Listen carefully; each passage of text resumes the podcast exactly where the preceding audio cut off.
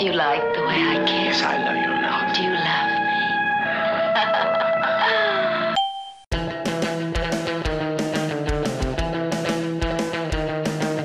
E aí, ouvintes, sejam muito bem-vindas, opa, e bem-vindos também ao décimo episódio aqui do podcast. O nosso episódio, ai, de novo, é o especial improvisado de Halloween. Rapaz, eu podia ter surfado nessa onda de terror o mês inteiro, mas eu só me liguei hoje, no dia 29 de novembro, que chegou o Halloween e que um episódio como esse ia cair muito bem, já que eu tenho muito tesão em falar do que faz meu coração bater forte, o universo do horror. E como diz a From Hell, ser gótico é um estado de espírito. Desde novinha eu sempre fui seduzida por histórias de mistério, histórias de suspense. Eu sempre fui fascinada pelo obscuro. E a primeira pedra de terror que eu assisti foi A Casa da Colina. E a jovem Maiarinha tinha 8 anos de idade. Caso você não tenha assistido esse filme, ele é de 99 e é a história de um milionário excêntrico que vai fazer uma festa de aniversário em um hospital psiquiátrico abandonado. E o finado médico da instituição, o Dr. Vanacoat, ele era um sádico que torturava os pacientes. Até o dia que o jogo vira, um dos pacientes se solta e se junta com o resto das vítimas para se vingar do Dr. Vanacoat. E eu curtia pra caralho, porque os filmes eles me transmitiam umas sensações novas, era uma coisa muito intensa. E eu ficava pensando, tipo, que tenso. Esse foi um período de descoberta e tanto, mas eu sentia medo pra caralho. Eu não queria sentir medo, então eu achava que quanto mais filmes eu assistisse, mais corajosa eu me tornaria. This path will lead you to an unholy place, a cemetery. Slashers. Os slashers eles se popularizaram muito nos anos 80. São aqueles filmes em que tem um assassino serial mascarado. E assassino serial é aquele que faz várias vítimas seguidas, que sai matando geral. Não é regra, mas muitos slashers envolvem grupos de jovens em festas, campos de faculdade, em acampamento. Personagens, eles seguem muito bem aqueles arquétipos usados pelos incels. As fêmeas atraentes, tipo as líderes de torcida, são as Stacies. Os machos alfas atraentes são os Chads. As garotas nerdzinhas, tipo a Velma do Scooby-Doo, são as Becks. Aliás, os incels, eles são os indivíduos que se dizem assexuados porque ninguém quer transar com eles e daí a culpa é da sociedade.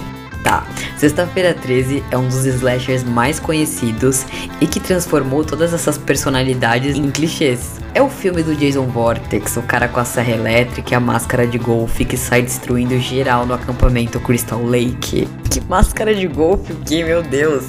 Máscara de hockey.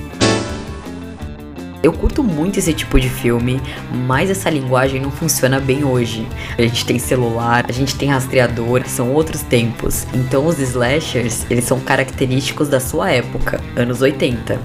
O Pânico é um slasher. Halloween também é um slasher. Tem um assassino mascarado, é um terror violento, mas é mais psicológico. O Michael Myers ele é um assassino que matou a irmã. Ele ficou preso durante anos numa instituição mental e no filme a gente acompanha a fuga dele do sanatório e o retorno para a cidade natal. Esse é um dos meus filmes preferidos e eu sou atestadamente Tim Myers. Evil Dead é um slasher, Massacre da Serra Elétrica é um puta slasher. Eu sei o que vocês fizeram no verão passado. Esse filme é assustador. Um grupo de jovens atropela um cidadão, joga o corpo do bicho na lagoinha e segue o baile. Aí depois de um ano eles começam a receber mensagens escritas. Eu sei o que vocês fizeram no verão passado. Muito bom esse filme. O Maníaco, esse é bem psicológico. É a história de um cara que arranca os escalpos das minas e coloca nos manequins que moram com ele. O arco do personagem é muito bem construído e o ator tem um olhar muito gélido. É um filmaralho. E a minha indicação de filme B, Pássaro Sangrento. Essa é uma produção italiana de 87 e o cinema de terror italiano é poderoso. Sei lá porque esse não é um filme muito conhecido e o plot é o seguinte: um grupo de atores, bem Bs, tiveram a brilhante ideia de produzir um musical que narra a história do Irving Wallace, um doidinho que fez o terror na cidade, matou alguns tantos. E daí ele tá preso no hospital psiquiátrico e esses atores querem aí reviver essa história no formato de musical. E durante a noite de ensaio, situações estranhas vão se desenrolando. E o nosso assassino, ele usa uma máscara de pássaro. Esse tipo de filme, que são os criadores dos clichês, eles não dão o mesmo barato que davam na galera dos anos 80. O roteiro, ele não é grande merda. O que pega é execução. É o jeito que o diretor vai construindo a história, os elementos que ele traz, a fotografia do filme, a paleta de cores, a trilha sonora. Não é para assistir esses filmes e esperar uma puta história. Tipo. Martyrs, Indicação de Ouro. Esse filme é um suspense francês, ele é de 2008. Se você procura um filme mindfuck, bem dramático, que vai te deixar tenso e pensando no filme depois, Martyrs.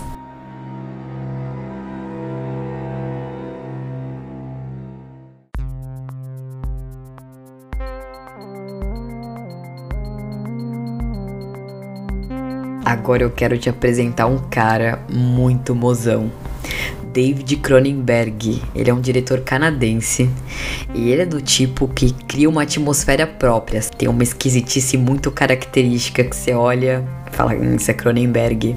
Os filmes que ele produz possuem uma carga psicológica muito intensa. Não é um terror pelo terror, sabe? Violência gratuita. Os personagens são muito bem construídos. Esse é um terror cult. O filme mais conhecido dele é A Mosca, e eu quero te indicar três filmes do Cronenberg. O primeiro é o Videodrome, a síndrome do vídeo. História de um cara que ele tem uma emissora de televisão, mas bem pequenininha, e aí um dia ele capta a imagem de pessoas sendo torturadas, de pessoas sendo mortas. E esse tipo de conteúdo se chama vídeo snuff, que é quando uma pessoa mata a outra e ela filma isso. E aí ele descobre que essa transmissão, na verdade, é um experimento que usa a televisão para alterar as percepções das pessoas, para mexer com o cérebro delas. As relações entre homem e máquina, elas estão sempre presentes no filme do Cronenberg. Ele gosta muito de misturar essa ideia assim do que é natural, do que é tecnológico, do corpo humano fundido com a tecnologia. É uma brisa louca. Videodrome, a síndrome do vídeo, primeira indicação de Cronenberg. Segunda indicação, Scanners. Eu acho que a tradução é sua mente pode te destruir, sua morte. Não, não é sua morte. Scanners.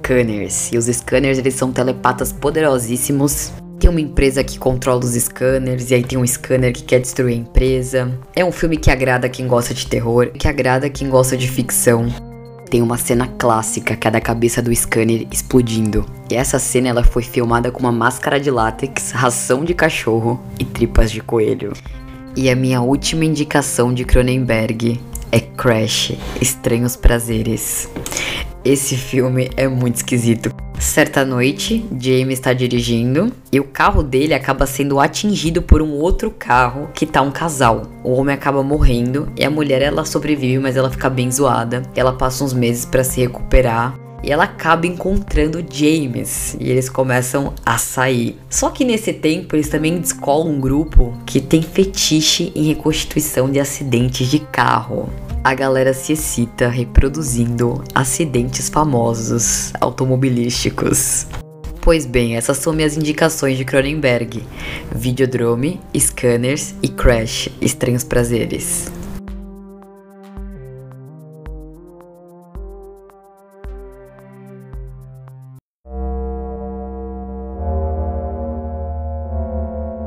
Outro diretor que eu gosto muito. Eu vou indicar dois filmes dele.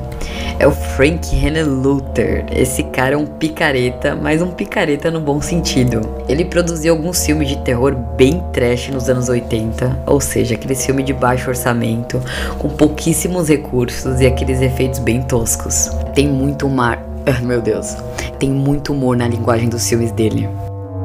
O Mistério do Sexto é a minha indicação para você que curte uma paradinha perturbada. A gente acompanha um rapaz, o Duane, e logo no começo do filme ele se hospeda em um hotel bem lixo, o cenário é bem decadente, e daí ele costuma andar para cima e para baixo com um cesto debaixo do braço. E a construção ela aguça muita curiosidade. O que que tem na porra desse cesto? Eu não vou dar spoiler, esse é um filme divertidíssimo e é bem bizarro, vale a pena ser assistido. Outro filme do Frank Luther é O Soro do Mal. Esse filme conta a história de um rapazinho que cruza o caminho de um parasita maldito, o Elmer, que injeta uma droga alucinógena no moleque daí ele fica viciadão.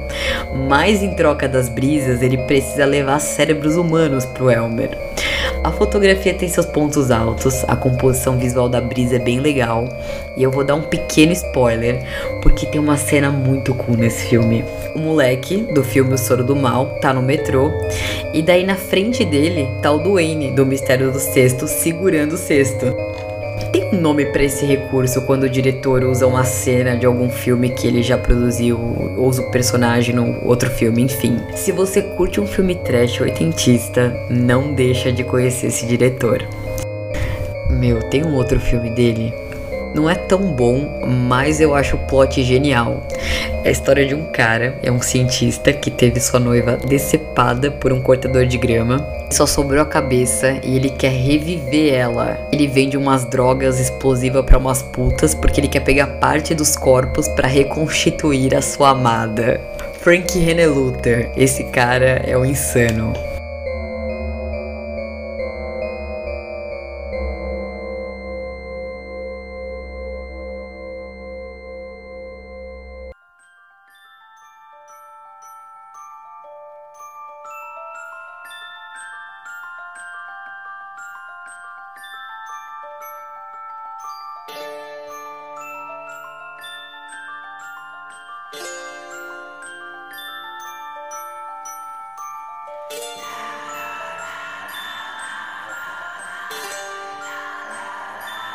Giallos. Existe um subgênero do cinema de terror chamado giallo. E os giallos, eles foram os filmes de suspense policiais italianos que se popularizaram muito nos anos 70. Nessa época existiam umas revistas, na verdade eram uns livros que eram publicados, eles tinham uma capa amarela, eles traziam várias histórias de assassinos e policiais perseguindo esses assassinos. Giallo é amarelo em italiano, então é daí que vem o nome. Uma coisa bem Agatha Christie. Agatha Christie foi uma escritora inglesa e ela é a rainha, a Queen Motherfucker do suspense. Um aspecto cinematográfico bem maneiro do Giallo é o uso dos sonhos, dos pesadelos, de visões psíquicas aí no meio do filme. Isso vai confundindo a mente de quem assiste, porque o diretor conduz o enredo que tá linear e do nada se torna um quebra-cabeça muito louco, porque você não sabe o que é a projeção do personagem e o que é a trama de verdade. Isso te lembra alguma coisa? No filme do Coringa, o diretor usa muito esse recurso. Ele coloca a projeção do personagem, que o personagem imagina que tá rolando, e depois o choque do que é real. Aqui nós temos o assassino em série mascarado e a maioria das suas vítimas são mulheres. É totalmente diferente do slasher. Sempre há um detetive, então não é aquela violência por violência, explora muito o jogo de gato e rato. Esse daqui é um terror bem cult. A fotografia do Giallo é inesquecível. A paleta de cores é um orgasmo visual. Tudo é estilizado, a violência é estilizada, é sofisticada. E a minha primeira indicação: Seis Mulheres para o Assassino, Mário Bava. Esse é um filme antigo, ele é de 64, mas é um filme atemporal. Ele é bem diferente dos trashes, dos slashers, então você é realmente seduzido pela trama, pode confiar. O plot é uma modelo que ela é assassinada por essa figura misteriosa mascarada, e isso num ateliê de moda que pertence a uma condessa. Depois do crime, o diário dela desaparece, e o diário aparentemente tinha algumas informações que podiam levar ao assassino. Tem uma cena em que uma das vítimas é morta na banheira aqueles olhos enormes azuis fitando a câmera. Diria que essa é uma das melhores cenas da história do cinema. É espetacular. Outro recurso bem utilizado nesse tipo de filme é a câmera com a perspectiva do assassino, sabe? A câmera como se fossem os olhos do assassino. O Giallo é o Deep House do cinema. É muito classudo. Minha segunda indicação de Giallo é Suspiria. Eu vou dar poucos spoilers. É um filme que se passa numa escola de dança bem chique tem a melhor trilha sonora, a melhor fotografia da história do cinema. Eu acho que batalhando ali com Julieta dos Espíritos do Fellini. Fizeram um remake desse filme, mas eu não assisti, não me parece um filme que precisa de remake. Tem uns filmes que o remake funciona, tipo Enigma do Outro Mundo. O remake é bem louco. O Dario Argento, ele é o paizão dos giallos, ele produziu bastante filmes nessa pegada. Tem Prelúdio para Matar, Terror na Ópera, O Pássaro das Plumas de Cristal. Dario Argento é top. Primeira indicação, Seis Mulheres pro Assassino. Segunda indicação, Suspiria. O Mario Bava e o Dario Argento, eles são italianos. Eu disse que o cinema italiano é pesadaço. E junto com Lúcio Fucci, eles compõem aí a santíssima trindade do Euroterror. Apesar dos enredos serem bem amarradinhos, tudo ser bem construído, os diálogos eles são uma experiência estética.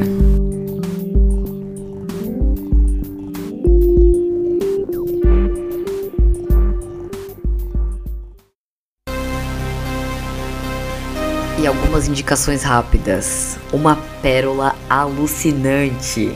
Rabbit Dogs. O Rabbit Dogs é o filme perdido do Mario Bava, esse diretor das Seis Mulheres para um Assassino.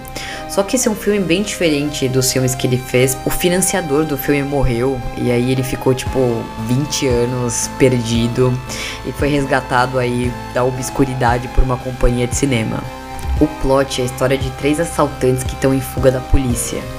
Eles acabam sequestrando um casal e o filho do casal que é doente. E isso tudo no carro. É um filme on the road. O filme inteiro se passa na estrada.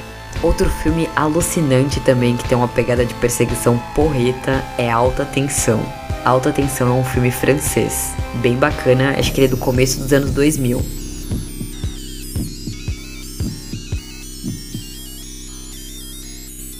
Já que eu falei dele, preciso inseri-lo aqui. Lúcio Fulci, que compõe a Santíssima Trindade do Euroterror.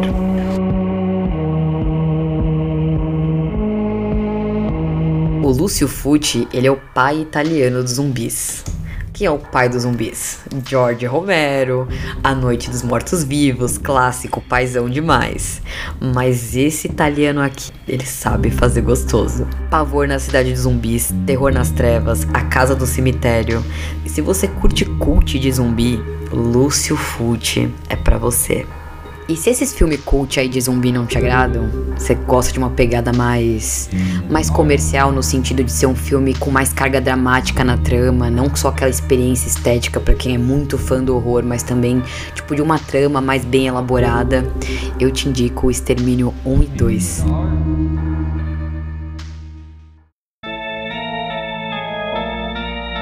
Se você tá atrás de bizarrices, tá atrás de bizarrices, tá? Necromantic. É a história de um casal. O cara trampa no necrotério e daí ele leva um cadáver para pimentar a relação.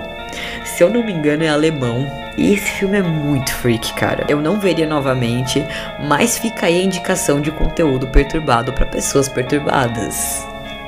Um filme recente, ah, recente de 2012, que usa todos os maiores clichês, mas que traz uma ideia, tipo, muito singular. É O Segredo da Cabana. Esse filme é foda. E a minha última indicação, terminarei com o melhor. Não é terror, mas deixar o pai do suspense de fora da lista é complicado. Alfred Hitchcock. Ele dirigiu Os Pássaros, dirigiu Janela Indiscreta, que aliás tem remake, o remake é o Paranoia, que é muito bom, vale muito a pena assistir. Psicose. Meu Deus, que voz horrível. O Hitchcock, ele é o boss do suspense, ele não é o boss do terror. Mas todos os mestres do horror beberam dessa fonte, tem o Hitchcock como inspiração.